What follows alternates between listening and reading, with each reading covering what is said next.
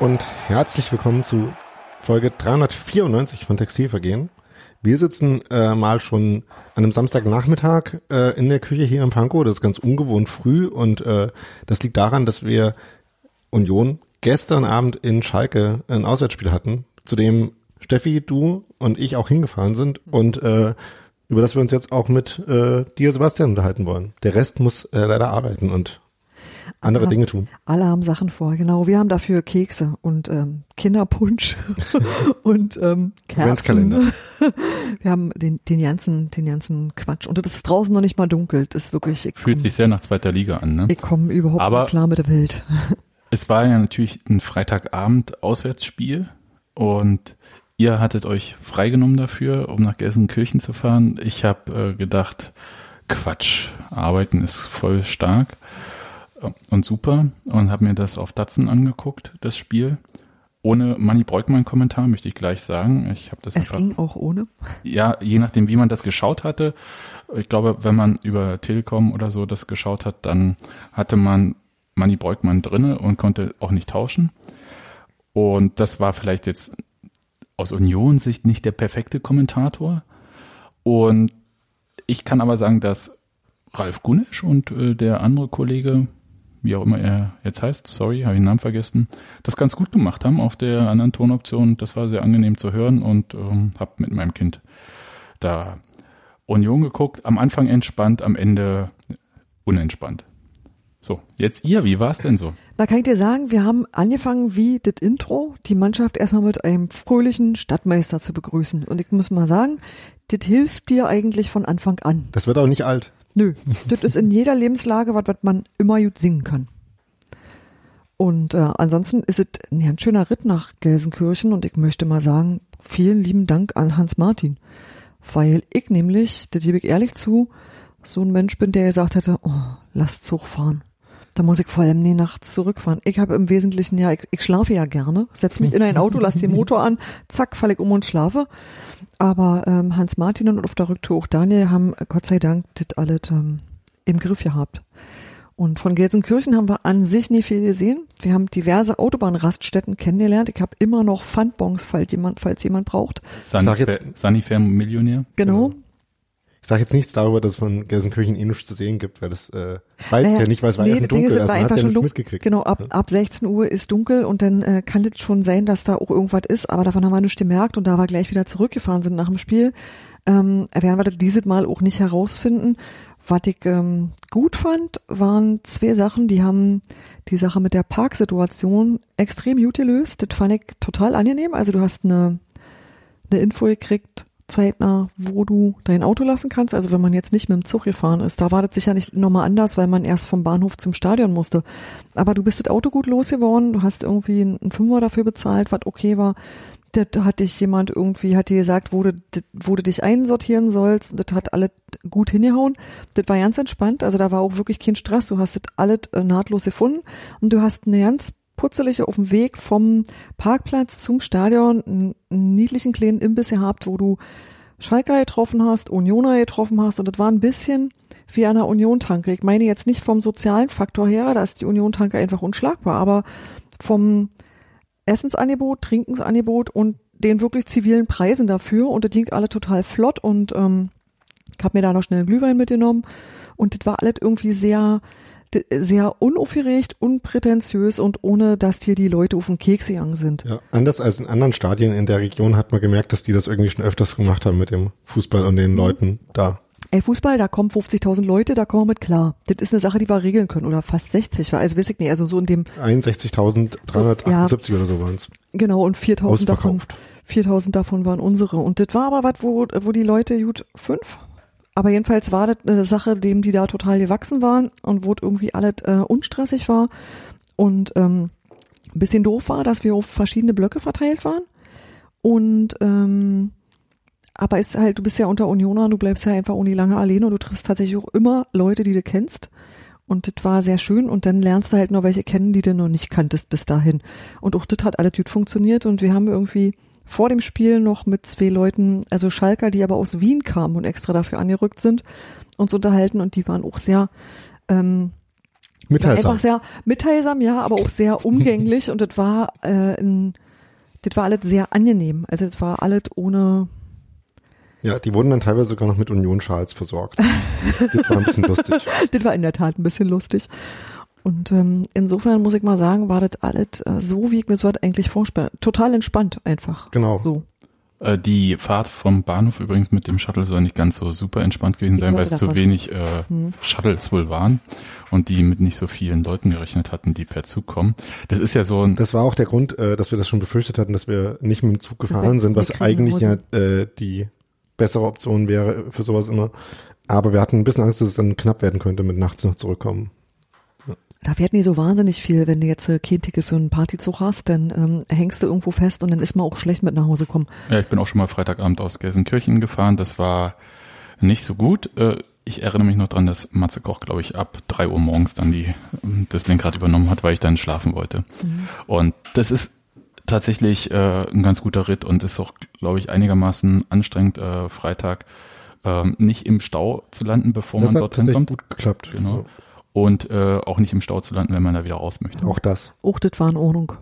Also das war eigentlich alles ganz, äh, ganz schmerzfrei, außer dass es halt einfach echt ein langer Weg ist. Aber wie ist denn das jetzt so, Gelsenkirchen? Ihr habt jetzt so die ganze Drumherum irgendwie erzählt. Ähm, ich glaube, die Stadt ist für relativ wenig bekannt, außer den FC Schalke 04 und Gelsenkirchener Barock. Und also Fliesentisch und so weiter. Aber die andere Sache, ach, das sagt euch gar nicht. Famous Fliesentisch? Nee. Ja, also Gelsenkirchener Barock ist äh, so eine quasi Art äh, traditionelle äh, bundesdeutsche Wohnzimmereinrichtung. Okay. Ach du Schande. Okay, ich hab ein Bild. Hm? Ja, unterscheidet sich nicht wirklich, glaube ich, von diesen ganzen WWS-Sachen im Osten. Insofern kann man das, äh, das äh, da, da waren sie schon wieder vereinigt, bevor sie es wirklich waren. Aber da, darum geht's ja nicht. Es geht ja um den FC Schalke 04, der ja ohne Steven Skripski da unterwegs war, auch Weil der infekt. Sta Stadionverbot, wie ich. Ja. Stadionverbot, damit wir nie aus Versehen einpacken. Oder Ähm, äh, also so, äh, ich glaube offiziell hieß es äh, wegen dieses Infekts, also ob er den nun hatte oder nicht, sei dahingestellt, das ist auch Wurst, äh, glaube ich. Ha, äh, Nein, sag es nicht. okay. Denket nicht mal. Ich war bei Clemens Tönnies, also ich war, noch, gar- war gar nicht in die Richtung abgebogen, ehrlich gesagt. Aber wie ist es denn so in dieser Halle slash Stadion äh, da? Das, ich fand es sehr gewöhnungsbedürftig Da da. ist sehr viel Dach. Das ist das Erste, was man irgendwie sieht. Also Ah, das das ganze Dach hängt irgendwie mit Rohr voll. Äh, das ist ein bisschen komisch. Viel Konstruktion, ne? Ja. Man kann sich gar nicht vorstellen, dass das bisschen Dach so viel äh, Rohr braucht, um das da hochzuhalten, aber offenbar ist das so. Ähm, aber ansonsten ist das ein äh, vernünftiges Fußballstadion. Ne? Also ich sag mal so vom Gefühl her, so, so stelle ich mir das vor, wenn man ein Kartoffelbovis so von innen anguckt, wisst ihr, bevor man rauftritt und dann macht man so puff, puff, puff, so muss das da aussehen, bloß halt in groß. Äh, trotzdem ist das was, wo ich finde, das ist ganz clever konstruiert und ähm, ich fand auch, dass wir unglaublich gut gesehen haben. Ihr wart im Oberrang, ne Daniel? Ich war unten und ähm, ich hatte trotzdem den Eindruck, dass man recht nah an allem dran ist und dass man da eine ganz gute Übersicht hat. Also es gibt immer Dinge, die du nicht siehst, weil halt einfach dann bist du natürlich trotzdem zu weit weg. Also da kannst du, ich kann ja kein Fernglas mitnehmen. Aber äh, trotzdem fand ich das zum Fußball gucken total gut geeignet. Also Aber ich völlig habe okay. aber ich habe gesehen, die haben auch das Licht ausgemacht vorher, um so eine Ja. Beleuchtung wurde- zu machen. Genau, und dann haben alle irgendwie Handys hochgehalten Das war und damit bisschen- geleuchtet. Genau. Und dann Handys wurde sind die neuen Grubenlampen. ja, Ja. genau. Und dann wurde das Steigerlied gespielt mit irgendwie komischen Strophen auch noch, irgendwas mit Saufen. Das habe ich nicht so ganz verstanden. Ähm, da ist es ein bisschen strange. Dann kommt so eine Hymne, die eigentlich, also die halt so altmodisch ist. Hm. Naja, kann man machen. Welche, Äh, welche das? Ist das dieses Königsblaue S04? Nee, das ist äh, irgendwie zwischendurch ähm, Blau und Weiß, wie lieb ich dich heißt das. So, äh, mit hm. den äh, Mädchen, die in Blau und Weiß spazieren gehen müssen, was dann irgendwie fünfmal gesungen wird. Ansonsten strange. machen sie halt halt- Cottbus-Style, die Sache mit den ganz großen Fahnen, die unten auf dem Platz erstmal ordentlich gelüftet werden müssen. Das ist halt so eine Geschmacksfrage. Das Ich hat nach dem Spiel Rafa Kikiewicz genervt. das hat, ja, Äh, inwiefern? naja, weil es halt auf seiner Seite auch war, weil das machen sie ja überall. Also die haben ja nicht irgendwo, Aber nach dem Spiel? ja, dann machen sie vor dem Spiel und nach dem Spiel. Die haben eine interessante Art, und Ja, die haben eine interessante Art, auch so die Leute da so an die Veranstaltung heranzuführen. Also das ist sowas, also ich sag mal so, ich finde ja, gewissermaßen auch ehrlich, wenn man sagt, ich hab hier mein Schunkellied, das habe ich seit tausend Jahren und das bleibt jetzt hier, das ist schon okay, da kann ich dann auch mit leben, weil das ist dann halt so dein persönlicher Style. Ist halt wie Meiner- Frank Schöbel. Meiner wird nicht, genau, also das ist ja auch alles, ähm, das ist es ja nicht. Ich war nur tatsächlich irritiert, dass es irgendwie quasi eine Hymne und eine Hymne gibt, also das Steigerlied und danach noch ein Lied, wo ich dachte so, okay, ihr seid, ich hab ja auch Doppelhalter, ihr habt halt auch Doppelhymnen, was So ein bisschen wie Sporty und Nina. Ja, aber dass es nicht klar voneinander getrennt war, sondern dass es quasi das musikalische Vorprogramm war, das irgendwie so, hm, okay, dachte ich, gut, so machen die das halt hier. Und dann, naja, das mit den Fahnen halt gesagt, das finde ich halt immer so ein bisschen, wer drauf steht, Angestrengt. ja, das ist halt immer, Aber das machen ja nun wirklich fast ja, ja, alle, weil ist mir das schon, hm. gehört, glaube ich, so fast Ich habe danach übrigens festgestellt, dass Ritter Penis Nase nicht das schlimmste Maskottchen aller Zeiten ist, weil das gibt's auch, also, Erwin mit dem Gesichtstumor. Ja. das war schon auch so ein bisschen so, huch, okay, alt klar. Denn lieber der Ritter, alt, alt gut.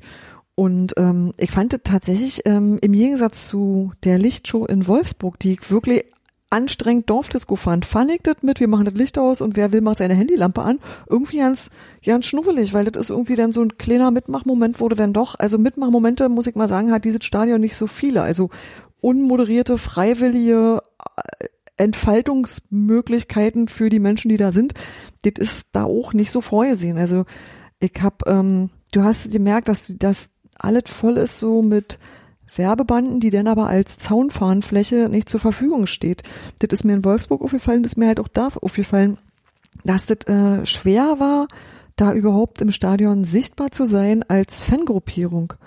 Und das, ähm, ja, ich glaube, das wird mir noch 23 Mal auffallen, wenn ich irgendwo anders hinkomme, weil ich das so, ähm, na weiß ich nicht, da habe ich irgendwie gedacht so, ja und was, wie, wo, wie wollen die jetzt hier irgendwem irgendwas mitteilen, wenn sie was zu sagen haben? Also das fand ich ganz doof, also einfach nur so ein, so ein bisschen, ich bin hier, finde ich immer schon ganz gut, so, wisst ihr, das hat, also sowas fehlt mir immer. Das ist dann halt immer so ein bisschen eh eine Masse und wo du mal denkst so, hm, okay, das fand ich, äh, bei uns sind viele Banner mitgereist und ähm, ich glaube, die waren auch dann einfach mal überall, wie es sich gehört. Ja, ähm, das mit dem Überallsein, äh, du hast ja erwähnt, dass wir, äh, dass man in diesem äh, Blog ganz gut steht, ganz gut äh, sieht und das halt ein richtiger Auswärtsblock, so tortenstückmäßig ist. Ähm, natürlich äh, stellen sich dann auch alle irgendwie dahin, wo man halt gerade stehen will, ne, wie man das als, als UnionerInnen so macht. Ähm, das war in der Ecke, wo wir waren, dann äh, schon so ein bisschen so, dass äh, dann relativ eng wurde auch. Also, ähm, aber Mhm. das ergibt sich dann halt so. Das äh, war auch äh, eigentlich kein Problem. Es gab dann so äh, Ordner, die äh, vorsichtig versucht haben, das zu ordnen. Das hat dann irgendwie zu, nicht zu viel geführt. Äh, aber Also bei hatten sich da mit ein paar Leuten unterhalten wissen. Ähm, aber äh, es gab auch Berichte, dass äh, in den angrenzenden Blöcken, wo halt natürlich auch noch viele UnionerInnen waren, dass da auch äh, das äh, teilweise nicht so geschickt gemacht wurde und dann auch äh, Leuten, äh, insbesondere auch Rollstuhlfahrenden, Du im hast- Weg gestanden Du wurde. hast da was gehabt, was halt einfach von der Sortierung her doof ist. Also bei uns stehen die Leute mit den Rollis eigentlich ganz unten an der Bande, so dass sich nämlich keiner da vorstellen kann, was erstmal grundsätzlich clever ist. Da hast du aber keine Möglichkeit, überhaupt an diesen Bereich des Spielfeldrandes zu kommen im Rolli, weil du einfach erstmal 32 Trop- Treppen runter musst. Also du kommst da nur zu Fuß hin. Und deswegen standen die halt am vom unteren Rang am oberen Ende, also am äh, oberen Ende des unteren Ranges, so. Und ähm, wenn da auch nur die Reihe davor gestanden hat, haben die natürlich nicht mehr gesehen. Und das ist natürlich so, dass diese Botschaft erstmal zu den zwölf Reihen davor ja nicht gelangt ist. Und wir haben dann bei ein paar Leuten, irgendwann haben wir das mitgekriegt und haben gesagt, ey, äh, kommt da rüber hier. Und deswegen sind die dann mit sozusagen bei uns in der Tortenstücke drin und dann hat sich das partiell zumindest aufgelöst, sodass wenn du einfach drei Reihen davor rüberschiebst auf die andere Seite, dann ist da wieder Platz und dann äh, kann auch sitzen, wer sitzen will und dann geht's wieder. Aber ja, tatsächlich war das so, dass einfach alle sich hingestellt haben und gesagt haben so, ja, nun, wow, was soll das? Und das, aber, aber die Ordner waren auch da, muss ich mal sagen, sehr entspannt. Genau. Ich habe auch sowohl die auf dem Parkplatz als auch die, bei denen du durch die Kontrollen gegangen bist, als auch die, die dir weitergeholfen haben, wenn du gesagt hast, ich weiß jetzt auch nicht, wo hier mein Block ist und so.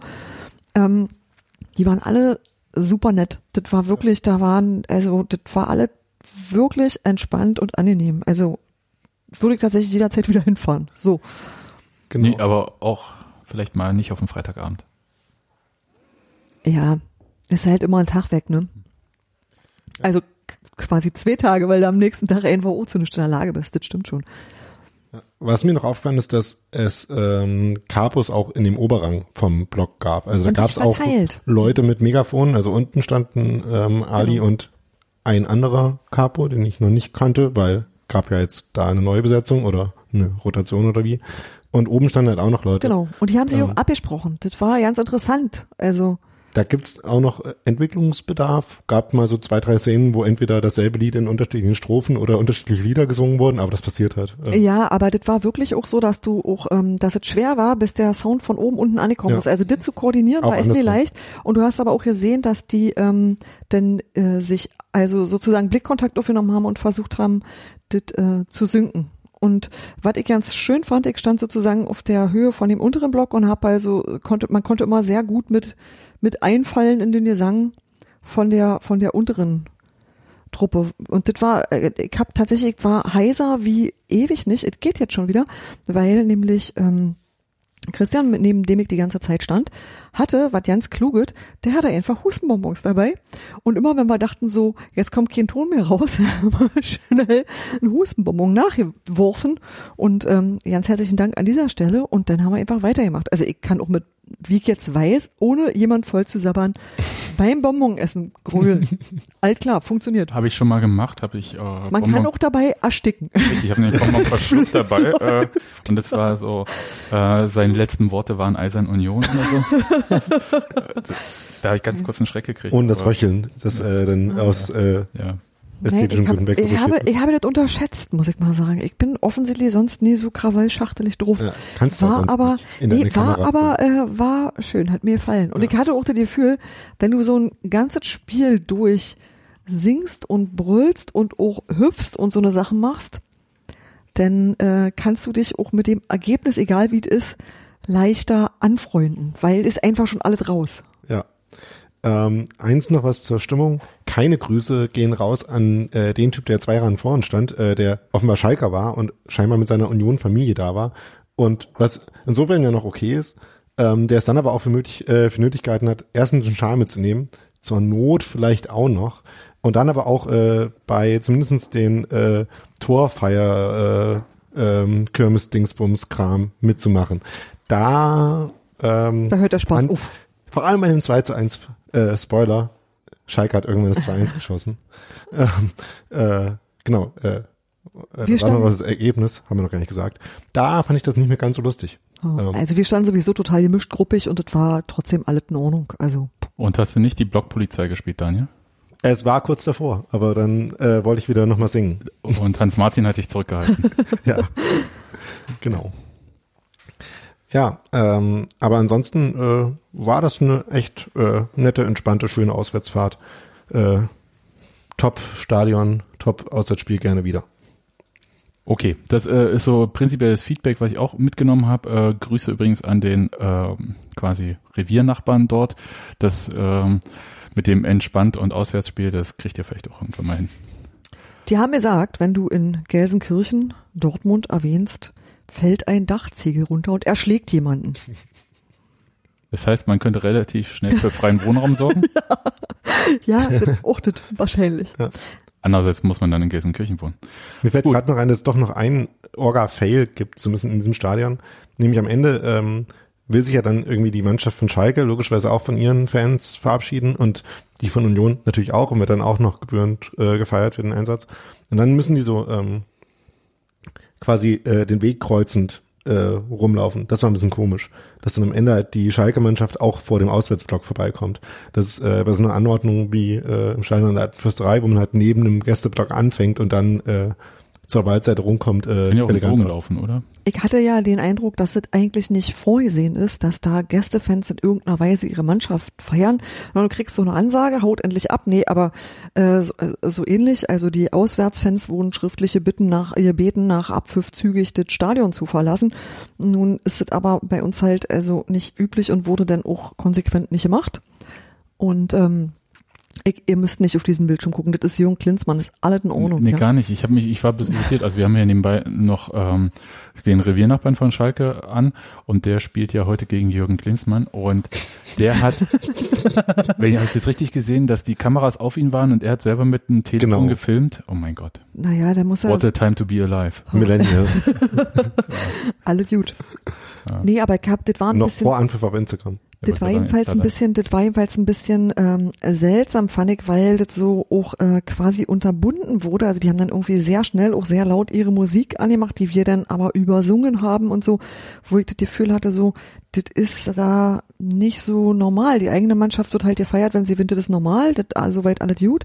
Aber ähm, dass irgendwie der Gästeblock da auch irgendwie eventuell ein Bedürfnis hat, das war, ähm, das, das war im Ablauf nie vorgesehen. Ich, ich würde es gar nicht so hochhängen. Also prinzipiell ist es ja so, dass, glaube ich, ähm, jede, jedes Heimteam den Gästen jetzt nicht äh, zwangsläufig den meisten Platz einräumen möchte. Hm. Nee, nee. Und äh, das andere war noch, glaube ich, die Sonderzugfahrt, äh, die ja auch irgendwie losgehen musste noch zurück. Also ich weiß nicht, ob das jetzt alles miteinander zu tun hat, aber es kann halt miteinander zu tun haben, deswegen. Aber also diese komische eingespielte Musik beschränkt ja die Möglichkeiten Ja. von allen irgendwie da Ja. was zu Genau. tun. Aber das- also du übertönst, es war wie so ein Rausschmeißer an einer Disco. Aber das ist ja, äh, ich glaube, Leverkusen war ja auch so äh, interessant. Also insofern, ich glaube, das ist so ein bisschen so ein Ding, dass halt, wenn man nicht weiß, wie die Stimmung ist, dann macht, dreht man halt die Musik lauter, ne? Ja. Gut, jetzt müssen wir noch über das Spiel an sich sprechen, glaube ich. Ne? Natürlich, Ja. sehr gerne. Ähm, du warst ja gestern enttäuscht, Sebastian. Du warst sauer, oder? Nee, nee, nee, äh, das möch- ich möchte jetzt gleich mal kurz, äh, ich bin jetzt hier nicht so der Erfolgsfan und denke halt, oh mein Gott, Union verliert mal in der Bundesliga und jetzt ähm, äh, verbrenne ich mein Trikot oder so. Das ist ja überhaupt nicht der Fall, ja, sondern ich bin aufgrund der wirklich sehr erfolgreichen äh, Serie in den vergangenen Spielen bin ich überentspannt in dieses Spiel reingegangen und saß eigentlich relativ bequem bei mir auf der Couch und hab lag, okay, ich lag, ja, und habe dieses Spiel halt gesehen und dachte halt so, ja, läuft ja, läuft ja und Chancen wunderbar und die, der Entspanntheitsgrad nahm aber dann halt mit Spieldauer ab, bis er quasi äh, nicht mehr messbar war. Dann war ich nämlich unentspannt. Das war quasi so der negative Bereich und hatte dann am Ende tatsächlich, und ich weiß nicht warum, ich, ich kann ja auch nichts für meine Gefühle. Ich hatte am Ende Lass jedenfalls, raus. ja, ich hatte am Ende jedenfalls das Gefühl, wie nach dem Spiel in Bochum am letzten Spieltag der letzten Zweitligasaison, wo, naja, ich, ich war richtig sauer, wollte nur weg und so. Hier konnte ich nicht immer, also in Bochum konnte ich nicht weg, weil ich Hotel gebucht hatte und war ja natürlich auch an meine Leute, die mich hin und zurück gefahren haben, gebunden. Aber hier konnte ich nicht weg, ich bin ja hier zu Hause. Und Das tut mir leid. ja. Aufrichtig. Und hab, war aber auch so, dass ich dachte, nee, ich schreibe jetzt nichts, ich schreibe jetzt äh, nicht Blog, Textilvergehen, ich twittere jetzt auch nicht mehr weiter, weil da kommt nichts Gutes bei raus. Das, äh, soweit habe ich mich auch im Griff. Dann haben mich schlecht gelaunt einfach schlafen gelegt. Bin, Äh, aber. Ja. bin aber dann, als ihr äh, morgens wiederkamt, aufgewacht und war immer noch schlecht gelaunt. und ihr habt mir gesagt, ich hätte das auch an euch ausgelassen. Kann sein, weiß ich nicht. Habe mich ja Du hast uns angemeckert. Du musst für sowas nicht mal richtig wach sein. Okay. Und ich habe das auch heute früh noch beim Textschreiben gehabt, dass ich halt immer noch so oh, war, weil dieses ganze Spiel, es war, also ich kann akzeptieren, wenn man ganz klar verliert und wenn man einfach schlechter ist. Ich fand Union war äh, über das gesamte Spiel gesehen nicht schlechter. Die waren halt in der Phase in der zweiten Hälfte schlechter, aber in der ersten Hälfte hätten sie einfach mit der Effizienz aus den letzten Spielen, und das ist ja auch dein Thema, Daniel, hätten sie ja einfach mal drei Tore machen können. Schon am Anfang Markus Ingwertsen. Und immer noch, ich möchte nicht sagen, den müssen sie machen, aber sie hatten wahnsinnig viele Möglichkeiten Und aus, aus Union-Sicht. Ja. Und das ist bei Union gar nicht so gewöhnlich. Und das ist auch für eine Mannschaft, die gegen Schalke spielt, gar nicht so gewöhnlich. Genau. Ähm, und das war auch der Grund, warum, also manche äh, Leute haben ja gesagt, dass sie jetzt von dem Spiel jetzt auch nicht viel erwartet haben, so, ähm, dass sie grundsätzlich nicht davon ausgegangen sind, dass da äh, was bei rauskommt, aber das äh, kann man halt über diese Union-Mannschaft eigentlich nicht sagen vor irgendeinem Spiel, so ungefähr, weil die halt Eigenschaften hat, die dazu führen, dass sie in jedem Spiel erstmal drin ist. Und dass in jedem Spiel auch was möglich ist. Und ähm, insgesamt war das gestern jetzt noch nicht mal ein gutes Spiel von Union, aber, Aber von Schalke halt, halt auch nicht. na, von, äh, also obwohl das von Schalke gar nicht so schlecht war, finde ich. Also ich äh, glaube, Schalke Okay. hat schon relativ viel von dem ganz gut gemacht. Ähm, aber trotzdem ähm, hat Union halt eine Chance gehabt, da auch Punkte mitzunehmen, mit ein bisschen Glück hier und da. Ähm, und deswegen kann man dann auch ein Stück weit enttäuscht sein, äh, dass dann halt das nichts wird. Ähm, auch wenn die ähm, grundsätzliche Leistung, die grundsätzliche Ausrichtung völlig okay ist und dass deswegen nicht schlimm ist, wenn das halt dann nochmal nicht wird und man nicht erwarten kann, dass es immer klappt. Ja. Ich meinte schon die erste Halbzeit. Also da fand ich Union wirklich so, da war ich super beeindruckt und habe gedacht so, oh, schön, das wird gut. Genau. Ähm, vor allem halt äh, im Pressing. Also ich hatte ja äh, vor dem Spiel ähm, in State of the Union drüber geschrieben, dass ähm, die Ker äh, Kernkompetenz von Union ja ist, den Gegnern sehr gut auf den Füßen zu stehen immer und sehr nervig. Und dass äh, nicht so ganz klar war, wie sie das gegen, ähm, gegen Schalke machen würden, so von den Zuordnungen her und äh, von den Aufteilungen.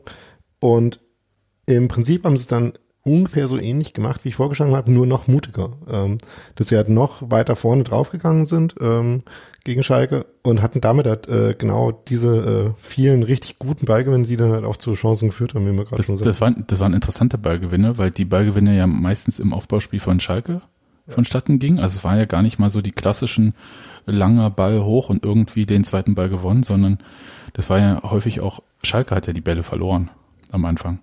Und ich fand, das fand ich sowieso ein bisschen ungewöhnlich, weil normalerweise zwingt Union ja den Gegner dann halt gleichermaßen auch zu langen Bällen.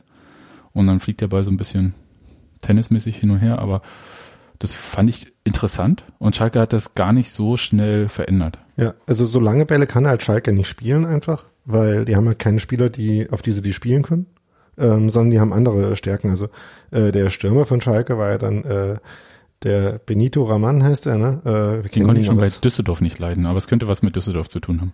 Eben. ähm, und Amin Harid äh, spielt irgendwie hinter dem Zehner und dann äh, gibt es noch mal an, die da noch so rumlaufen im offensiven Mittelfeld äh, in verschiedenen Konstellationen. Und da brauchst du halt äh, gegen Subotic, äh, Hübner, Schlotterbeck, äh, Friedrich, äh, die dann alle zu verschiedenen Zeiten gespielt haben, brauchst du halt keinen langen Ball spielen, weil äh, da kommt halt nichts mehr raus. Ähm, sondern die Idee von Schalke war dann halt, ähm, irgendwo im Mittelfeld Überzahl zu haben und Union hat sich entschieden, dass sie die Überzahl eher quasi im eigenen defensiven Mittelfeld haben und weiter vorne äh, stark draufgehen. Und da hat halt Schalke lange gebraucht, bis sie da irgendwie rausgekommen sind und äh, irgendwann haben sie es dann äh, mehr geschafft, irgendwie auf die äh, Halbflügel zu kommen, äh, da ähm, sich um die, äh, die Außenverteidiger zu befreien. Aber es hat eine, hat eine ganze Weile gedauert und äh, war trotzdem fehleranfällig.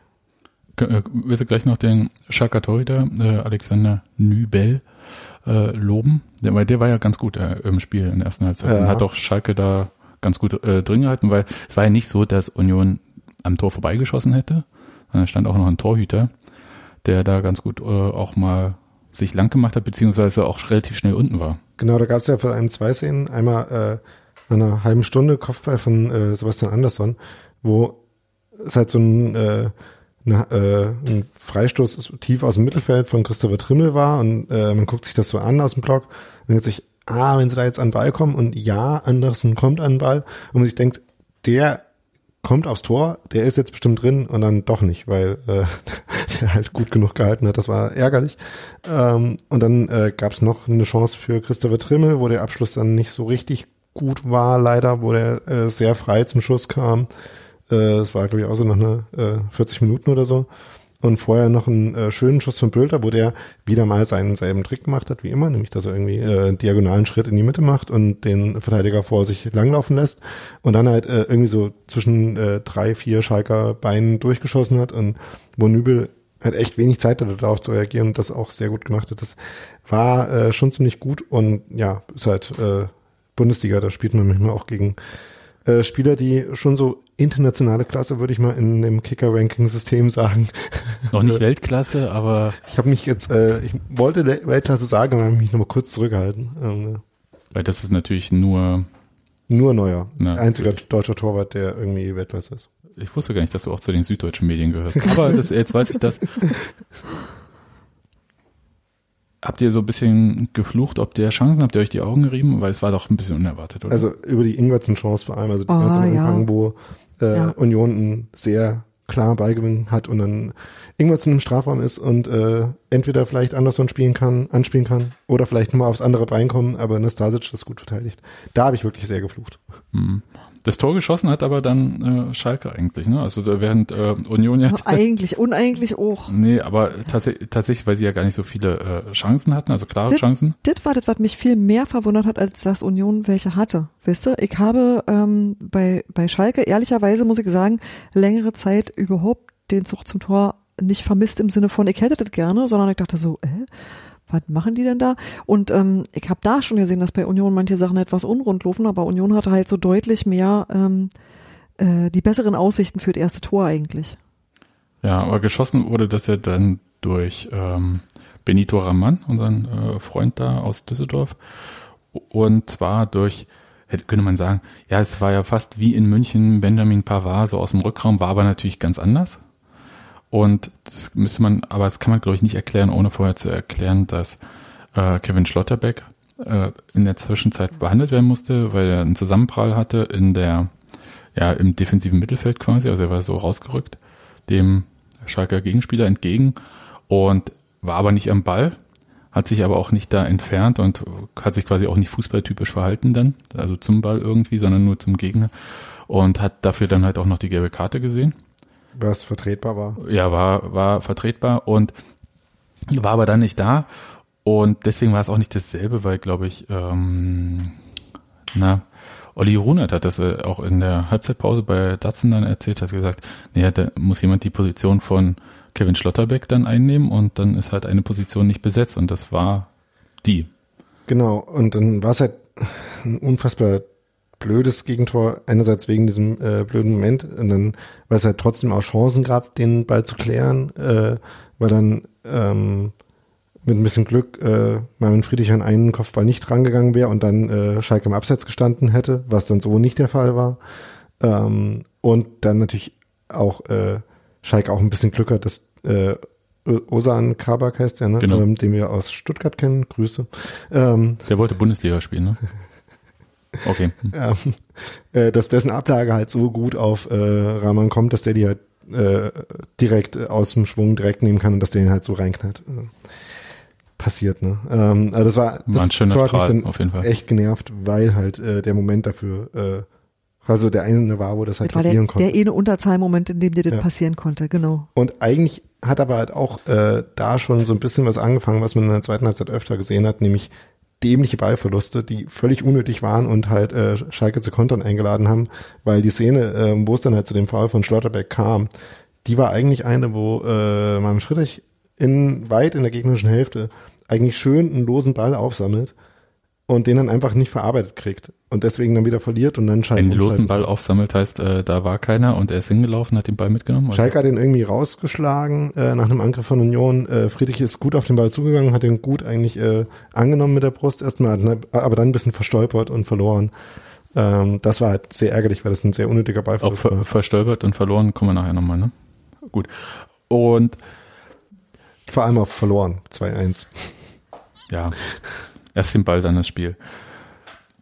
Gut, aber an sich war die erste Hälfte eine sehr gute erste Hälfte von Union, muss ich sagen. Auch für ein Auswärtsspiel sehr gut, auch für, immer noch mal kurz festhalten, für einen Aufsteiger sehr, sehr seriös. Gegen den äh, damals fünften, jetzt erstmal zweiten äh, Bundesliga. Auf jeden Fall nicht die normale, ähm, ich sag mal, beide Mannschaften greifen nicht in das gleiche Regal. Also nicht in, vielleicht das gleiche Regal, aber nicht die Höhe. Ja, ja. Ja. Und deswegen war das schon tatsächlich ziemlich gut. Auch äh, ich war, war so ein bisschen überrascht, also wie nahtlos das auch wieder geklappt hat mit Robert Andrich. Der hat ja, der, das, der ist ja nach seiner ähm, Sperre wieder reingekommen. Ja. Das äh, sah alles eigentlich ähm, sehr angenehm aus. Allerdings hatte ich halt schon so dieses Gefühl, äh, Kevin Schlotterbeck ist kurz Zeit später ja dann wirklich auch rausgegangen. Ja. Für ihn kam Flo Hübner rein. Und da habe ich mittlerweile so, einfach weil, die, weil ich die Qualitäten von Schlotterbeck so schätze im Spielaufbau, habe ich so gedacht, hm, das ist jetzt eigentlich nicht so doll. dass das genau so passiert, weil äh, ein sehr ballsicherer Innenverteidiger, also auch mit Ball am Fuß auch ähm, äh, sicher, da jetzt fehlt und irgendwie das kompensiert werden muss. Und mir war nicht klar, wie das kompensiert werden soll. Von Florian Hübner total super, dass er jetzt sein erstes Spiel da gemacht hat und der hat das auch ähm, in dem Bereich auch gut gemacht. Aber der hat halt andere Qualitäten als Kevin Schlotterbeck dann. Also gerade wenn es darum geht, ein Spiel vielleicht nochmal aufzubauen und vielleicht nicht nur den Ball lang rauszuschlagen, sondern vielleicht nochmal kurz irgendwo eine, einen Passweg zu sehen. Genau, auch lang rausschlagen hat äh, Hübner dann auch Seiten gemacht, dann hat er halt oft dann äh, abgelegt auf einen von den anderen beiden.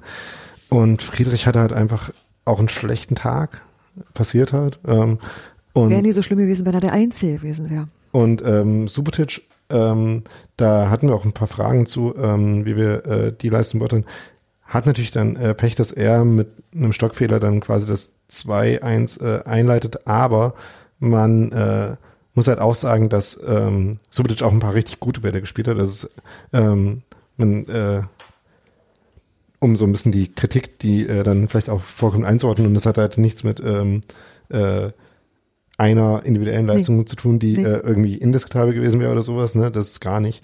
Ähm, aber es war halt für beide ähm, für beide äh, Halbverteidiger von Union quasi dann auch schwierig, weil Schalke das auch clever gemacht hat. Also die waren dann ganz oft isoliert, äh, hatten einen Schalker, der sie äh, gepresst hat im Rücken und äh, hatten dann keine risikofreien Optionen.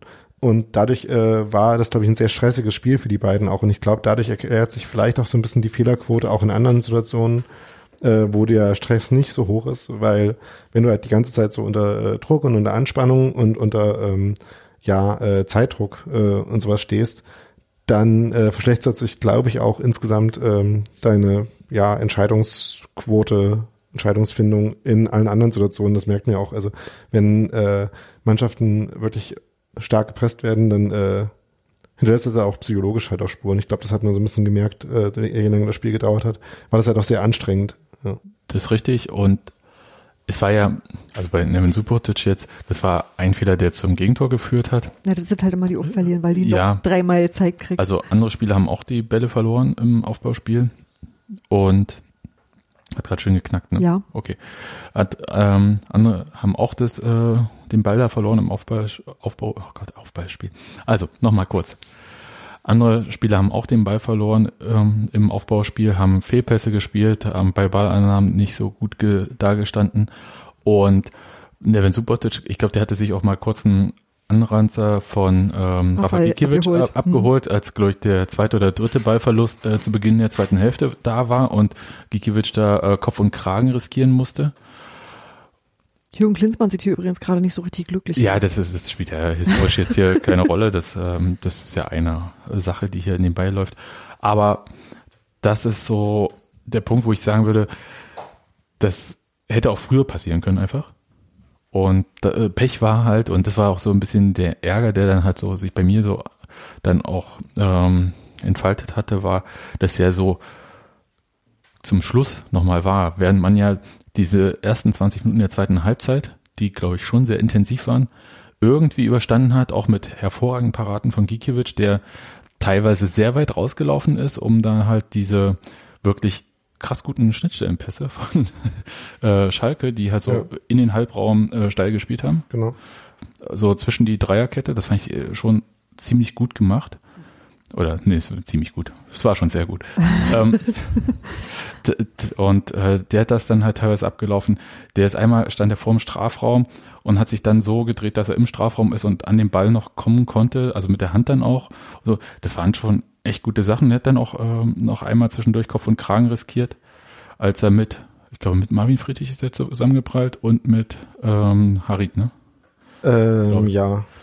Also das war so eine Dreier-Kombo, die da ineinander gerauscht ist. Und da lag er ja sehr lange. Und so auch, dass man sich echt Sorgen gemacht hat. Richtig. Um sein also, Knie zum Beispiel. Ja, Moritz Nikolas hatte sich schon, wurde schon warm geschossen an der Seite. Ähm, die Betreuer hatten dann schon halt so die Tests gemacht, ob äh, Kreuzband, irgendwas und so weiter.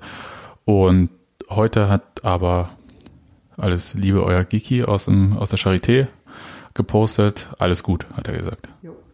Knie ist gesund. Knie ist gesund. Und da, toi, toi, toi. Das, das hätte ich halt wirklich, es hätte mir auch wirklich wehgetan, äh, also sowohl Schlotterbeck als auch Gikiewicz gleich zu verlieren. Das wäre so ein, wären so Ausfälle, wo du denkst, puh, jetzt vor diesen wichtigen Spielen, also Schalke war auch wichtig, aber ich glaube, jetzt geht's halt darum, in diesen Spielen gegen die direkte Konkurrenz einerseits selber Punkte zu holen, andererseits die nicht punkten zu lassen. Ja. Und deswegen macht das, also da möchte ich irgendwie, dass die volle Kapelle dabei ist. Genau.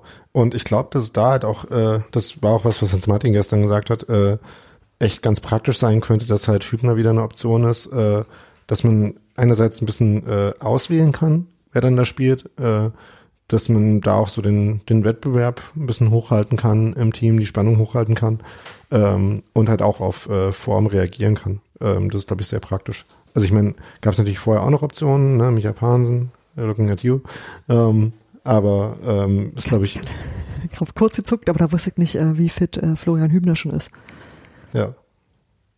Ähm, aber genau, also äh, Hübner, der ja, wir erinnern uns, eine sehr, sehr gute Saison gespielt hat, letztes Jahr auch äh, zum zumindest sehr großen Teil davon, ähm, ja, kann da nur helfen. Eben, nee, das, das ist ja sowieso. Äh, wollen wir kurz noch über den Schiedsrichter äh, reden? Es gab ja so Situationen, einerseits die Diskussion, ob der Schiedsrichter bei der Kartenverteilung, glaube vier gelbe Karten Union, eine gelbe Karte für äh, Schalke, ob er da immer richtig lag.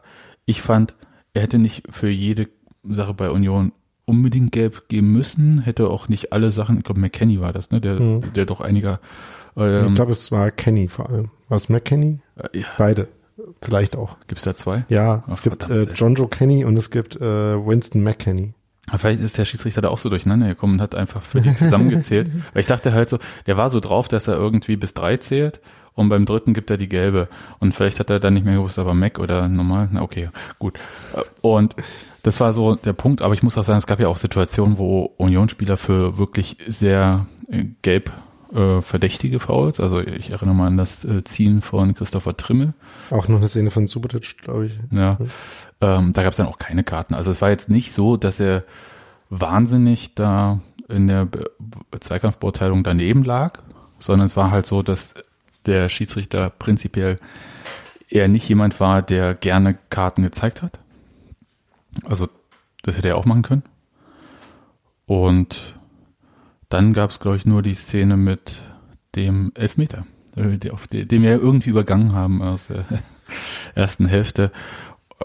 Da hat Robert Andrich im Zweikampf mit Nastasic, also Zweikampf war es ja nicht richtig, der nimmt den Ball an, Nastasic stellt das Bein raus, Andrich geht schon vorher, also fällt in das Bein rein, sagen wir es so. So ein bisschen, ja. ja. Hat gerade noch so erwischt. Ja, genau. Äh, Schiedsrichter äh, gibt elf Meter. Und wird dabei nicht korrigiert. Und wir haben alle gedacht, also okay, live sah es halt aus, klar, elf Meter. Und dann sieht man die Zeit und denkt so, pff, okay, der, der, wird zurückgenommen, weil das war jetzt, äh, für das Fallen war der, äh, die Berührung, weil die erst im Fallen kam, eigentlich nicht ausschlaggebend. Und der, und ich dachte halt so, der ist noch am Checken und dann sagte der bei Datsun nur so, ja, der gibt den und dann äh, sehe ich schon, wie Ingwertsen anläuft und äh, das Ding da volle Kanne reinhaut. Übrigens sehr gut geschossene Elfmeter, mal, das kam viel zu kurz irgendwie. Mit der Innenseite aber viel Schwung. Äh, so hoch. eine Wucht, also und so hoch auch.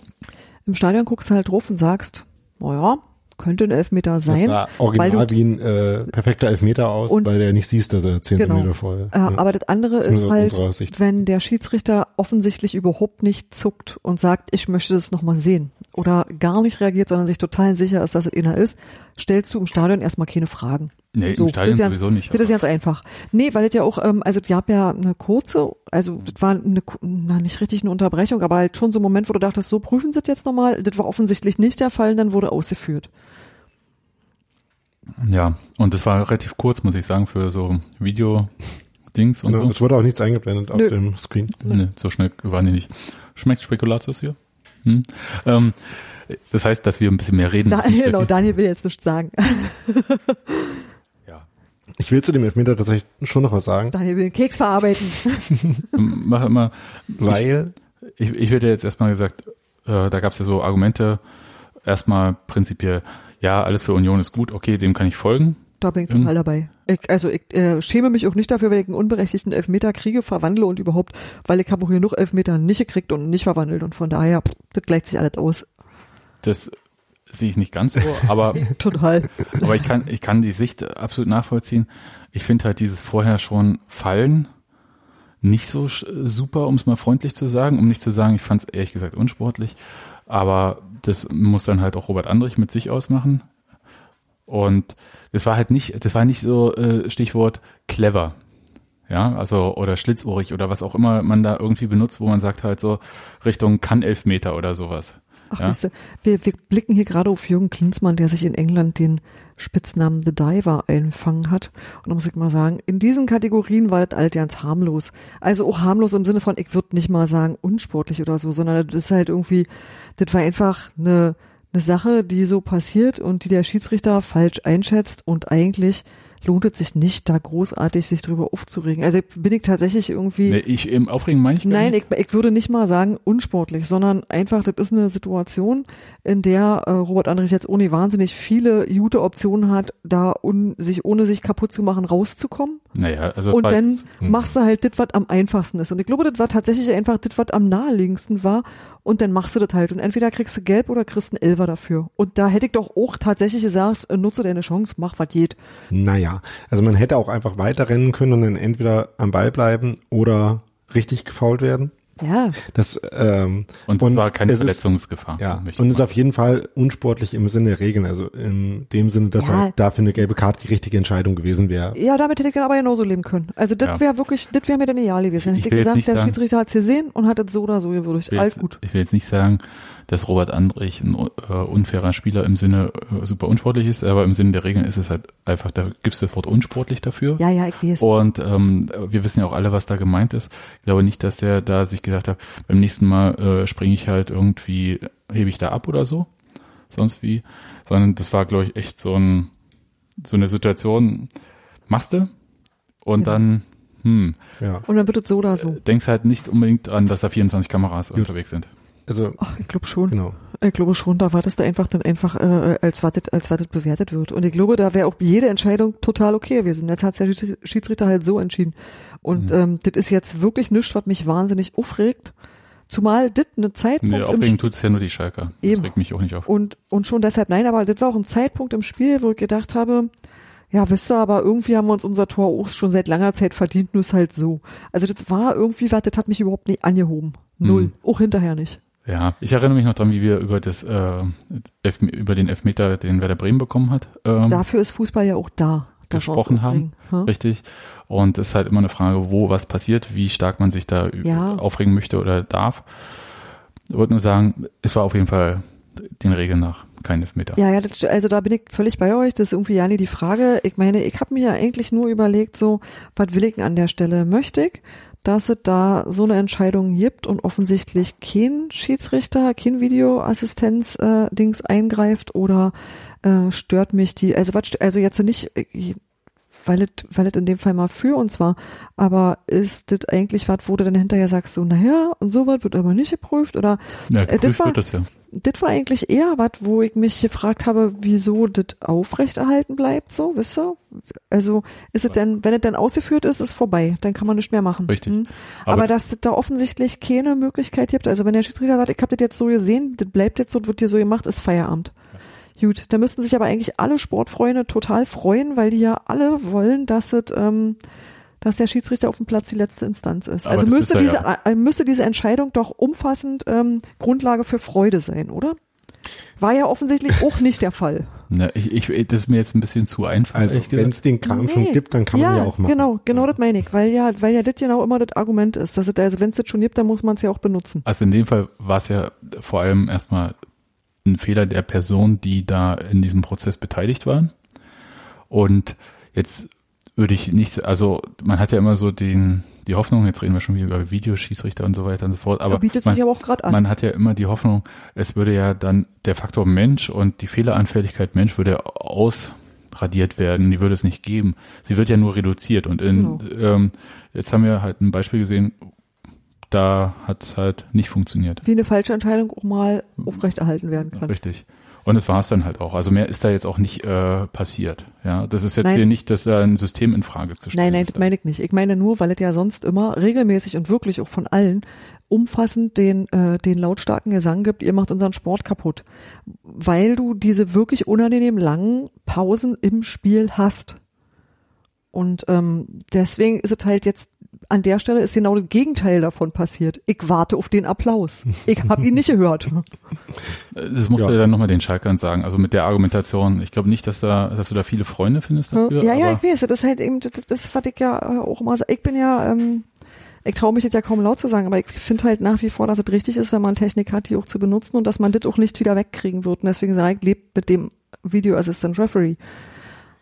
Eigentlich hätte ich jetzt gar nicht äh, so lange darüber reden wollen, wie gesehen, Ich schon. sondern Ich wollte eigentlich vor zehn Minuten äh, schon sagen, dass ich äh, über diesen Elfmeter was anderes gerne noch sagen würde, nämlich, äh, dass ich die Entstehung davon halt nochmal interessant fand.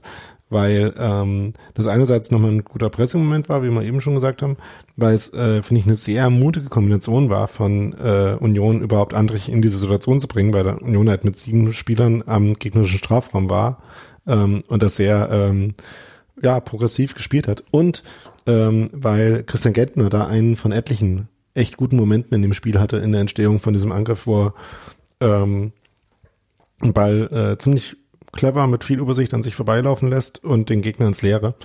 Und davon gab es halt etliche Momente, wo das äh, so ähnlich aussah. Und äh, ich fand halt, Gentner hat in der Hinsicht ein äh, echt gutes Spiel gemacht. Und Andrich hat auch ein sehr gutes Spiel gemacht, was dann ein bisschen äh, dummerweise von der Szene beschattet wurde, weil er einfach sehr viele Bälle, die ähm, so äh, von den anderen nicht wegverteidigt wurden, äh, dann aufgelesen äh, hat, äh, sehr viele Situationen aufgelöst hat, ein paar richtig coole Dribblings auch gehabt, ähm, vor allem so ein schönes in Zeitlupe fast am Ende, wo dann auch noch eine Chance draus wurde, glaube ich.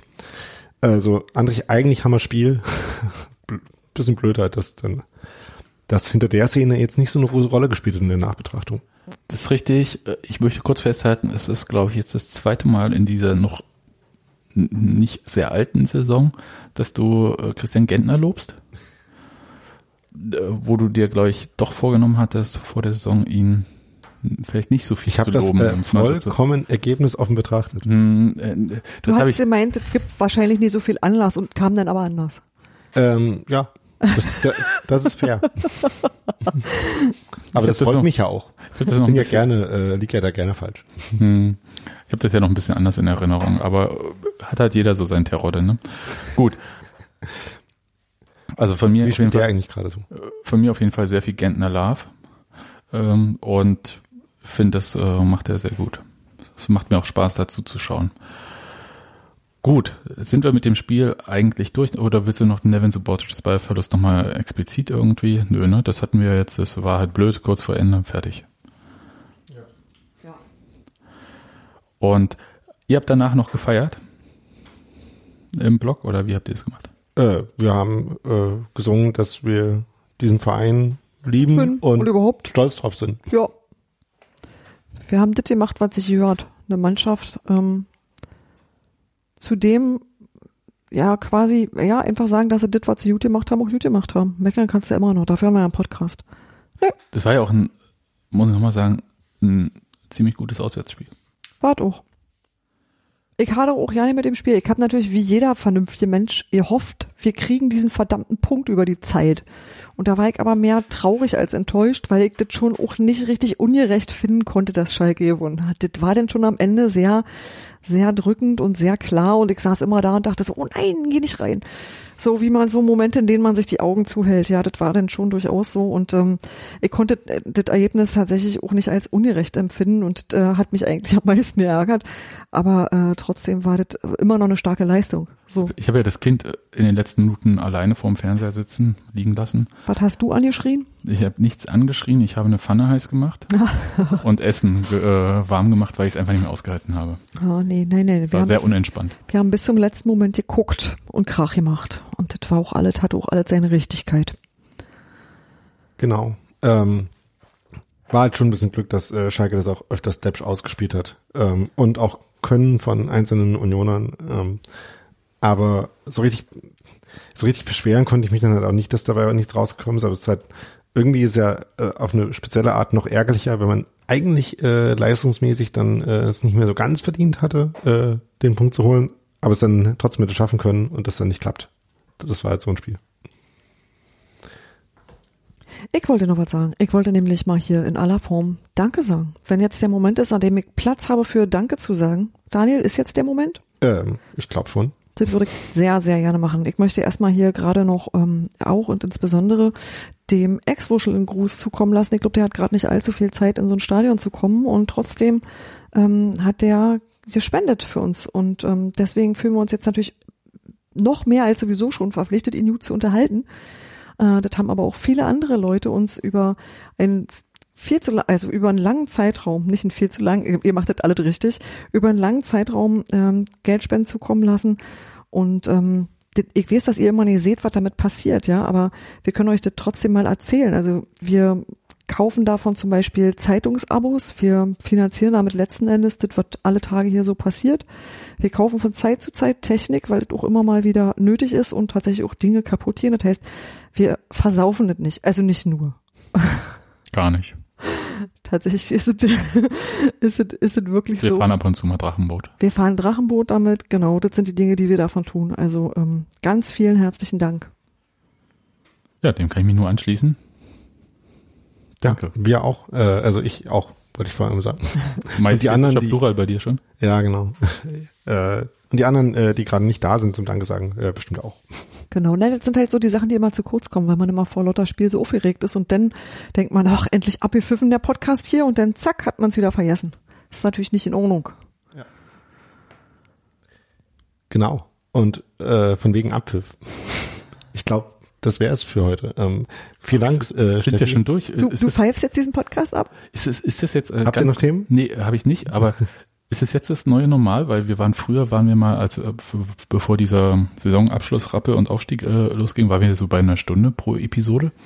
Und das haben wir ja sehr lange jetzt nicht geschafft, weil es immer so viel zu bereden gab. Wir reden jetzt auch nicht über die Mitgliederversammlung, auf der du warst. Willst du mir kurz wenigstens sagen, Also, äh, äh, ganz kurz wenigstens sagen, wie das eigentlich so vom Ambiente war, weil ich glaube, was so inhaltlich passiert ist, das haben wir im Blog sehr viel schon beredet und die Fragen, die sich da auftun und auch die, ich glaube, das, die Vorstellung, was Transparenz ist über Finanzen und was nicht, gehen ja zwischen Vereinsführung und manchen Anhängern durchaus auseinander, weil halt nicht alle Zahlen äh, erklärt sind oder halt auch Strategien, wie der Verein halt ähm, sich finanziert, jetzt nicht komplett äh, erklärt sind, glaube ich. Aber wie war es denn eigentlich, eine Mitgliederversammlung im Zentrum Berlins zu haben und nicht in Köpenick? also ähm, wie das, äh, ob das jetzt viel mit dem Zentrum zu tun hat, äh, wahrscheinlich schon auch ein bisschen. Es war schon ein eigenartiger Moment, wenn man äh, von der Warschauer Straße da so runterkommt ähm, auf diese diesen komischen Platz da unten, diese, äh, Ja. dieses äh, äh, außerirdische Antrittsgelände nennen wir das gerne. dieses äh, Raumschiff, das da irgendwie gelandet ist. Ähm, und dann kommt man auf diesen Platz drauf und dann stehen da so Säulen mit Videoleinwänden, auf denen äh, oder äh, Bildschirmen, ähm, auf denen halt äh, Unionsslogans stehen in sehr grellem Rot und Weiß, also ne, Ja, also die sehr Hunde. grellem Licht. Das war, Das war die Hunde. Hm? Genau, ja. Ähm, und äh, es ist halt ein Raum, der sich nicht wie Berlin anfühlt, also der halt zufällig in Berlin ist, aber auch grundsätzlich überall san- sonst sein könnte. Das ist schon ein bisschen strange. Ähm, und dann ist da diese äh, Music Hall, äh, Sponsorname Music Hall. Ach, das ist ein Sponsorname? Ja, schon. Ich habe keine Ahnung, hab warum das. Ding so heißt. Ich glaube schon. Ähm, Nee, ist auch egal. Ähm, jedenfalls äh, ist die relativ weitläufig. Ähm, es verteilt sich dann so auf einen Oberrang. Äh, man hat eigentlich noch und ein Parkett. Man hat eigentlich noch das Gefühl gehabt, dass dann noch dass äh, noch mehr Leute reinpassen oder so. Aber es waren dann wohl so gut 2000 Unioner Ich in glaube, fast 4000 würden noch reinpassen. ja. Aber das sah eigentlich schon gut gefüllt aus, also die Teile, die äh, da irgendwie geöffnet waren dann. Ähm, man hat dann so ein paar Emporen und äh, Sektoren, wo äh, sich so verschiedene Gruppen auch so eingefunden haben. Das äh, fand ich ganz witzig. Und äh, dann ist das Bier viel zu teuer, ähm, ganz grundsätzlich, aber vielleicht für eine Mitgliederversammlung jetzt auch nicht so, so schlecht. Also, ähm, Naja, das macht ja dann nicht Union, sondern Genau. das ist ja Sache des, also aber da ging es gerade um das rundum da so. Ha. Ja. Ähm, man durfte äh, seine Taschen nur mit reinnehmen, solange die A4-Größe hatten. Ich möchte betonen, ich möchte ganz kurz, weil das war der einzige Moment, da war ich richtig sauer. äh, ich musste meine Tasche abgeben. Und wie so viele, die von der Arbeit kamen, ich verstehe das auch wirklich, diese ganze A4-Nummer nicht. Aber okay, muss diese Tasche abgeben für fünf Euro. Fünf. Dafür, dass man da irgendwie hunderte von Metern irgendwie zu einem Dreckscontainer, ich bin wirklich, das hat mich so sauer gemacht, ähm, läuft. Und nun gut. Aber Daniels Tasche war nicht A4. Und durfte mit drin? Durfte natürlich rein. Und mein Computer ist natürlich auch nicht A4, den habe ich dann halt aber natürlich nicht in diesen Container gelassen, sondern unter den Arm mit reingenommen. Ist mein Computer ist nämlich keine Tasche, deswegen ist das nämlich dann wieder was anderes. Ah, okay, also packt eure Taschen in die Häuser eurer Computer, Computer dann geht's. Ja, ja also das ist wirklich. Also meine Tasche war natürlich genau A4. war sie nicht. Ich glaube, dass da verschieden große A4-Blätter ausgehändigt wurden, weil das ja nicht enormt ist. Also, äh, wenn wir da jetzt schon drüber sprechen, die haben da so äh, ähm, ja Schilder quasi, wo A4 eingezeichnet ist ja. und ein Zentimeter größer, was noch der erlaubte Bereich ist, und der Toleranzbereich und dann noch das Schild, auf dem es drauf ist. Und mein Tasch war original genauso groß wie das Schild, auf dem es drauf ist und damit im Toleranzbereich quasi. Also ich möchte dazu eigentlich mal zwei Dinge sagen, ja. Ich verstehe ja, dass man sich über sowas aufregt. Das Ding ist aber, dass das im Vorfeld angesagt wurde und völlig klar war, niemand kommt da rein mit was was Größeres. Also es war jetzt nicht so, dass diese Information hier heim gehalten wurde. Nein, ich ja? finde ich finde sie prinzipiell schlecht, egal ob ich sie kenne oder nicht. Ja, und trotzdem ist es halt einfach eine inzwischen international gängiger Sicherheitsstandard, dass das halt so gemacht wird. Da gibt Konzerte, da kommst du nur mit durchsichtigen äh, Mini-Täschchen, Plastikbeuteln drin, weil das halt genau das gleiche Ding ist, als die Leute einfach sagen, da wo XY viele Leute drin passen, hast du halt Sicherheitsissues und dann muss das halt irgendwie so gemacht werden. Ich hätte sie ja drinnen an der Garderobe abgegeben, aber dann muss ich, äh, ich komme ja nicht mal zur Garderobe, hätte ich ja gemacht, war ja kein Thema, aber dann muss ich erst noch mal wieder außen rum. Ja, gehen Sie zu dem Container, der ist da hinten an der Baustelle. Ja, schönen Dank auch. Ja. Sorry, echt, ey. Aber den Teil hat halt auch nicht, das muss ich auch mal sagen, den Teil hat halt auch nicht Union versaut. Das war einfach nur, also. Mir ist doch egal, wer sich mein, mein Ach. In die modernste Halle Berlins wollte man gehen, hat entweder Dirk Zingler oder Christian Arbeit ja, gesagt. aber das war halt dann nicht ausgestattet mit dem modernsten Servicepersonal des Universums. Ist Modern vielleicht so. schon, aber gegen den modernen Veranstaltungs äh, ja, Tourismus. Wir waren da ja vorher auch, ich, ich konnte es halt nicht ändern. Ne? Ich, ich kriege halt meinen Computer nicht in äh, Brusttasche irgendwie. Also äh, soweit sind wir noch nicht. Faltbare MacBooks reden wir mal irgendwann, äh, wenn die Kommt. ihre Tastaturen in den Griff gekriegt haben, reden wir darüber mal. Aber ich war dann einfach nur ein bisschen stinkig und mich nervt halt auch so prinzipiell so ein paar Sachen. Das war ja, wir waren ja schon mal bei den drei Fragezeichen in dieser Halle und mal von diesem ganzen künstlichen Gedöns abgesehen und den Mondpreisen für Getränke, wie man sie aus der Halle nebenan auch kennt. Aber da haben die dann wirklich halt, äh, wenn du reingehst, das ist wie eine Flughafensicherheitskontrolle mit irgendwie Piepen und so weiter. Ja, also war, ich war froh, dass ich die Schuhe nicht ausziehen musste. Ja, das hat auch niemand sonst gewollt. Aber Computer und so weiter, ja, hier außen rum, sonst piept's. Ja, und ich hatte so viel Metall an mir dran, es hat nicht gepiept. Das ist doch völlig egal, was dieses Gerät da macht.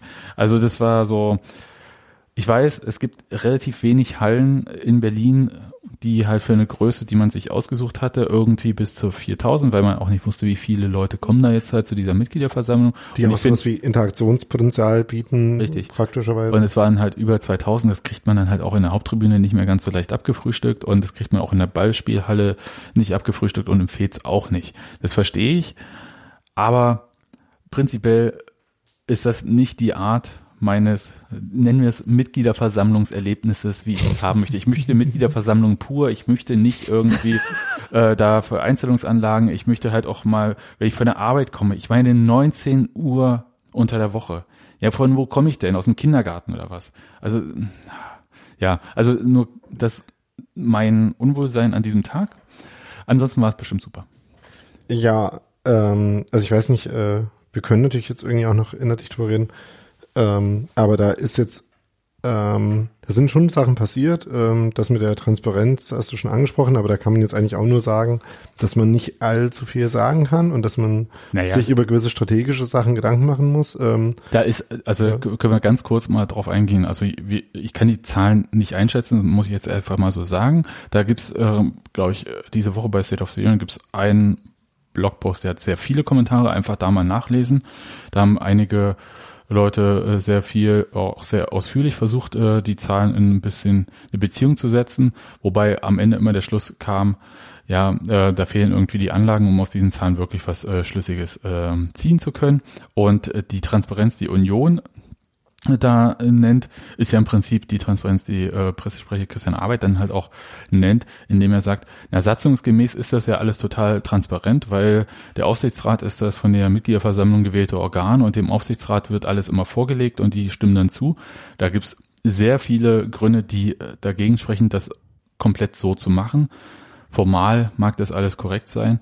Das prinzipielle Problem ist ja auch gar nicht, dass man da eine Totaltransparenz haben möchte mit allen Verträgen und Details und so weiter und so fort, sondern ich glaube, die Transparenz wäre halt schon gegeben, das ist unsere Strategie und wir, die ist nicht so riskant, dass am Ende der Verein pleite gehen kann. Ja, und Um, diese, um so die 90er Jahre äh, Genau. Angst, die Union hatte, beziehungsweise Anfang Nuller Jahre Angst mit Kirchpleite, äh, die ja auch nochmal Union quasi über Bande dann auch in die dritte Liga und dann weiter unten geführt hatte. Das ist, glaube ich, so das, was die meisten Urunioner so betrifft. Und das ist eigentlich auch dieser Transparenzwunsch, den sie haben. Das heißt, da kann sich natürlich jemand hinstellen vom Verein und sagen, ja, die Medienberichte zu Quadrex sind halt falsch. Aber sie sagen ja selber nichts und sie sind auch gegen diese Medienberichte meines Wissens nicht vorgegangen. ähm, ja, beziehungsweise, also jetzt bei dem speziellen Punkt, es gab eine ähm, Äußerung von einem Mitglied, der was gesagt hat, ähm, in der Form, wie das Mitglied das formuliert hat, war es sachlich falsch. Und ähm, äh, Dirk Zingler hat dann gesagt, äh, ja, das ist falsch so. Und äh, wo er äh, kommt in die Info und die Person gesagt, äh, ja, aus den Medienberichten. Und dann hat Dirk Zingler gesagt, ja, aber auch das, was in den Medien steht, ist ja nicht immer richtig. Da hat er nicht gesagt, dass ähm, das, was in den Medien stand, falsch war, sondern die Wiedergabe davon, die nicht korrekt war, die war falsch, ähm, wo eben gesagt wurde, dass man äh, von dem äh, Ex-Präsidenten Dietrich von äh, Stuttgart Geld bekommen hätte. Das ist halt einfach nicht der Fall, Nee, weil es halt nicht. von ähm, dieser Firma ist. Ähm, aber da steht, äh, damit hat jetzt der Verein nicht gesagt, ähm, das, was über die äh, Höhe und die Art der, äh, der Gelder, die Union von Quadrix bekommen hat. Und dass es da eine äh, Vertragsbeziehung gibt, das ist ja bestätigt auch. Ähm, Ja, vom Verein ist es natürlich nicht bestätigt. Es ist weder Ja, äh, bestätigt noch dementiert worden. Äh, Das war immer die Aussage. Es gab ja auch vorher schon Mitgliederversammlungen, wo darüber gesprochen wurde und wo auch Fragen gestellt wurden und da wo, wurde eigentlich immer drauf ähm, Bezug genommen. Also der Aufsichtsratschef Thomas Koch hatte damals dann auch gesagt, ähm, dass sie das weder bestätigen noch dementieren. Also sie nehmen einfach gar keine Stellung dazu zu solchen Sachen und sagen aber, ihnen wird vom Präsidium alles vorgelegt und sie prüfen das und äh, bla.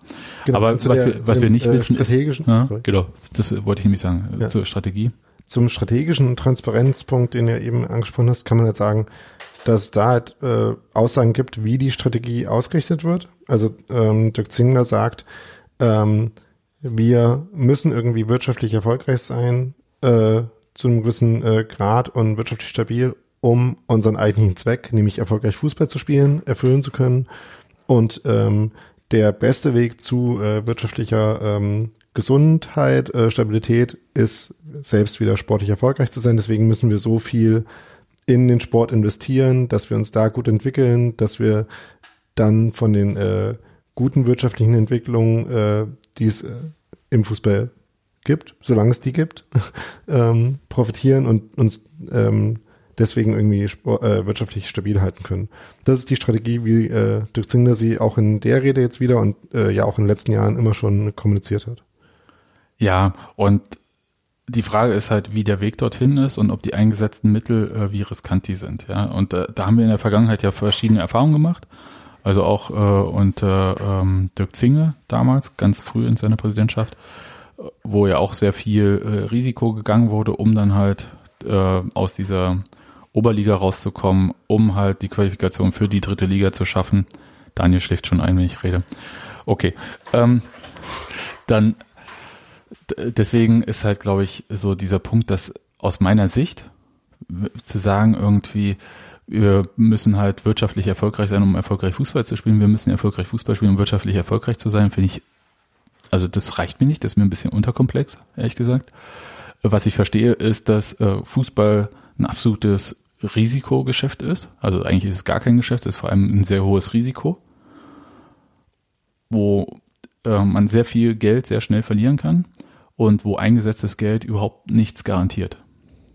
Nicht zwangsläufig. Ja. Und das ist halt äh, schon ein Unterschied eigentlich auch zu sämtlichen sonstigen Wirtschaftsbereichen, in denen man sich so eigentlich, äh, normal befindet.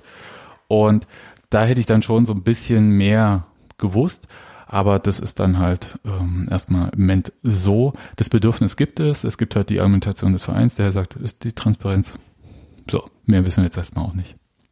Ja, aber wie du schon gesagt hast, das Bedürfnis kann ich total nachvollziehen. Also tatsächlich, das ist irgendwie die sammelten schlechten Erfahrungen der letzten tausend Jahre Union und das ähm, äh, kann, ich glaube, dass das Dirk Zingler im Prinzip auch versteht und das aber trotzdem auch ein Wirtschaftsunternehmen führen muss und sagt, ich kann hier alle meine Geschäftsgeheimnisse mitteilen. Wie gesagt, aus meiner Sicht geht es nicht um Geheimnisse. Nee, nein, aber ich glaube, das ist irgendwie da eine vernünftige Abwägung zu finden. Das ist sauschwer.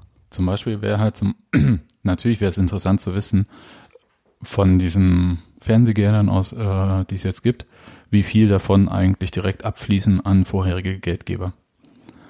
Wäre mal eine spannende Sache. Und das ist auch kein Geschäftsgeheimnis. Aus meiner Sicht. Aber das sieht er vielleicht anders oder sie sehen auch Teile bei Union dann anders. Okay. Gut. Jetzt aber. Daniel, jetzt habe ich den Podcast ein bisschen verlängert extra. Das ist äh, vollkommen okay. Was sich auch leider verlängert, ist die Abwesenheit von Kevin Schlotterbeck, wie wir gerade erfahren haben, Oh. der nämlich bis Jahresende ausfallen Ach wird. du Scheiße. Verdammt. Ja. Das ist Ähm. die schlechteste mögliche Variante. N- Ne, Ja. es geht noch schlechter, aber Ja. bis Jahresende ist ja nur noch vier Wochen. Genau. Das ist äh, blöd, aber Die Berliners plötzlich. ja, das färbt ab.